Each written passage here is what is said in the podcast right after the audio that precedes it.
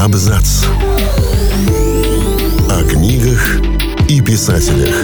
О книгах и писателях.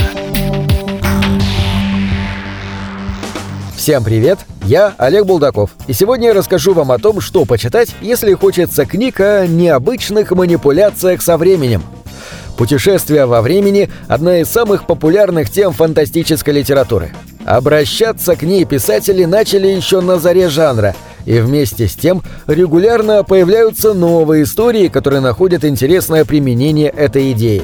Мы решили рассказать о фантастических книгах о путешествиях во времени, как классических, так и недавних. «Конец вечности» Айзека Азимова – это классическая хронофантастика, которая не теряет своей актуальности спустя более чем полвека после выхода. Более того, роман Азимова стал основоположником целого направления историй, посвященных организациям, которые извне следят за временным континуумом и контролируют развитие человечества. Власть над ходом истории сделала сотрудников Вечности хладнокровными и бессердечными – они больше не воспринимают жителей Земли разных эпох живыми людьми. Они стали просто игрушками, которыми можно пожертвовать во имя благой цели.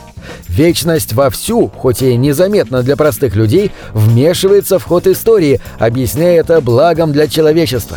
Организация делает все возможное, чтобы научный прогресс и космические технологии в частности как можно дольше не появлялись на Земле. Так было до тех пор, пока молодой техник Эндрю Харлан не осознал, что стал лишь инструментом вечности для осуществления их замыслов и для борьбы с таинственным конкурентом. Техник рискнул бросить организации вызов, по-своему изменив течение истории. Обычно жанр хроноопер дает возможность окунуться в прошлое. А если же герои путешествуют в будущее, то оно, как правило, далекое и неузнаваемое. В романе «Дверь в лето» Хайнлайн попытался заглянуть из середины 20 века в наши дни. От главного героя попытались избавиться его близкие люди, отправив его в криогенный сон. Дэниел Бун Дэвис пробуждается в 2000 году и видит мир, который разительно изменился. Но главная боль героя – это сожаление по прошлому, которое не вернуть, и в котором он был жестоко предан и заморожен на 30 лет. Осваиваясь в новом мире, он однажды узнает о военной разработке по перемещению во времени. Причем принцип действия машины таков, что оказаться и в прошлом, и в будущем можно с одинаковой вероятностью. Поэтому, когда появляется шанс вернуться в прошлое, и исправить главную ошибку молодости, герой, готовый рискнуть всем, действует решительно. «Дверь в лето» по праву считается самым светлым романом Хайнлайна – Хотя в книге наука присутствует в изобилии, история подкупает не столько оригинальным подходом к путешествиям во времени, сколько накалом страстей и эмоций, которые сопровождают приключения персонажа. Если подойти к возможности перемещения во времени с точки зрения современной науки, то путешествия в прошлое невозможны. Или, по крайней мере, нет и не предвидится никаких технологий, которые это позволили бы. Тем не менее, методы моделирования позволяют нам все качественнее прогнозировать какие-либо события будущего. Именно с таким подходом Том Светерлич писал «Исчезнувший мир». По сюжету книги человечество разработало квантовую технологию, позволяющую бесконечно моделировать варианты будущего. Увидеть их можно только если самим погрузиться в эдакую матрицу – Мир будущего будет абсолютно реален для путешественника, но исчезнет, стоит только тому вернуться в настоящее время. Каждый раз модели будущего будут разные. От незначительных деталей порой зависит, в какую сторону пойдет развитие цивилизации. Организация, которая разработала эту технологию, пользуется ей для предотвращения катастроф и убийств. А если такие все-таки случаются, то отправиться на 15 лет в будущее – отличный способ получить уже собранные улики и с их помощью быстро раскрыть дело в настоящем.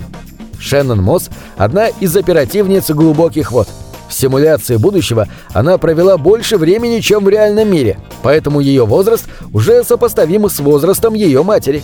Начиная работать над очередным делом, она находит связь с рубежом, концом света, который наступает в каждом варианте будущего и постепенно приближается к реальному времени.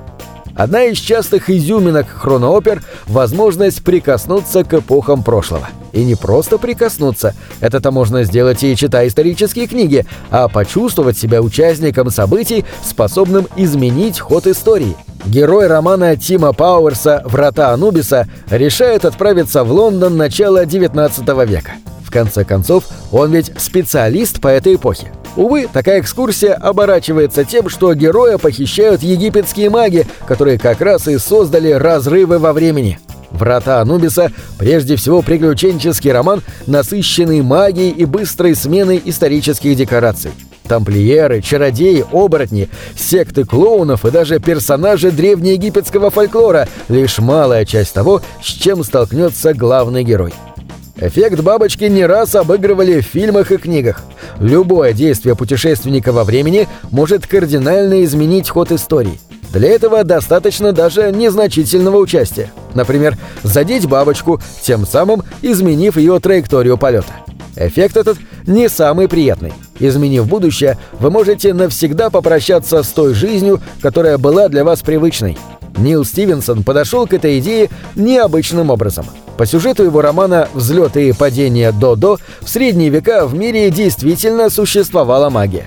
Ее погубил технический прогресс. Так почему бы не попытаться аккуратно пронести ее в настоящее, не разрушив при этом основную хронологию событий? Задача настолько сложная, что можно не сомневаться в ее крахе. Тем не менее, сотрудники организации «Додо» настроены серьезно. Взлеты и падения Додо, увлекательные с юмором, рассказывает о том, как хронооперативники прыгают из одной эпохи в другую, и везде их поджидают свои сложности. Роман написан в легком ироничном ключе, где органично сочетаются наука и магия. На этом все. Читайте хорошие книги.